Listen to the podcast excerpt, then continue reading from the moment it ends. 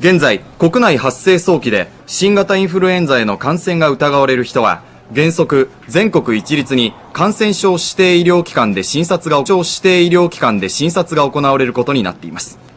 明日政府の対策会議がまとめる見直し案は国内を感染の広がり具合に応じて蔓延確認未発生の3つの地域に分け人から人への感染が確認された蔓延地域では一般の病院でも診察が行えるなど地域ごとの弾力的な対応が取られるようになります。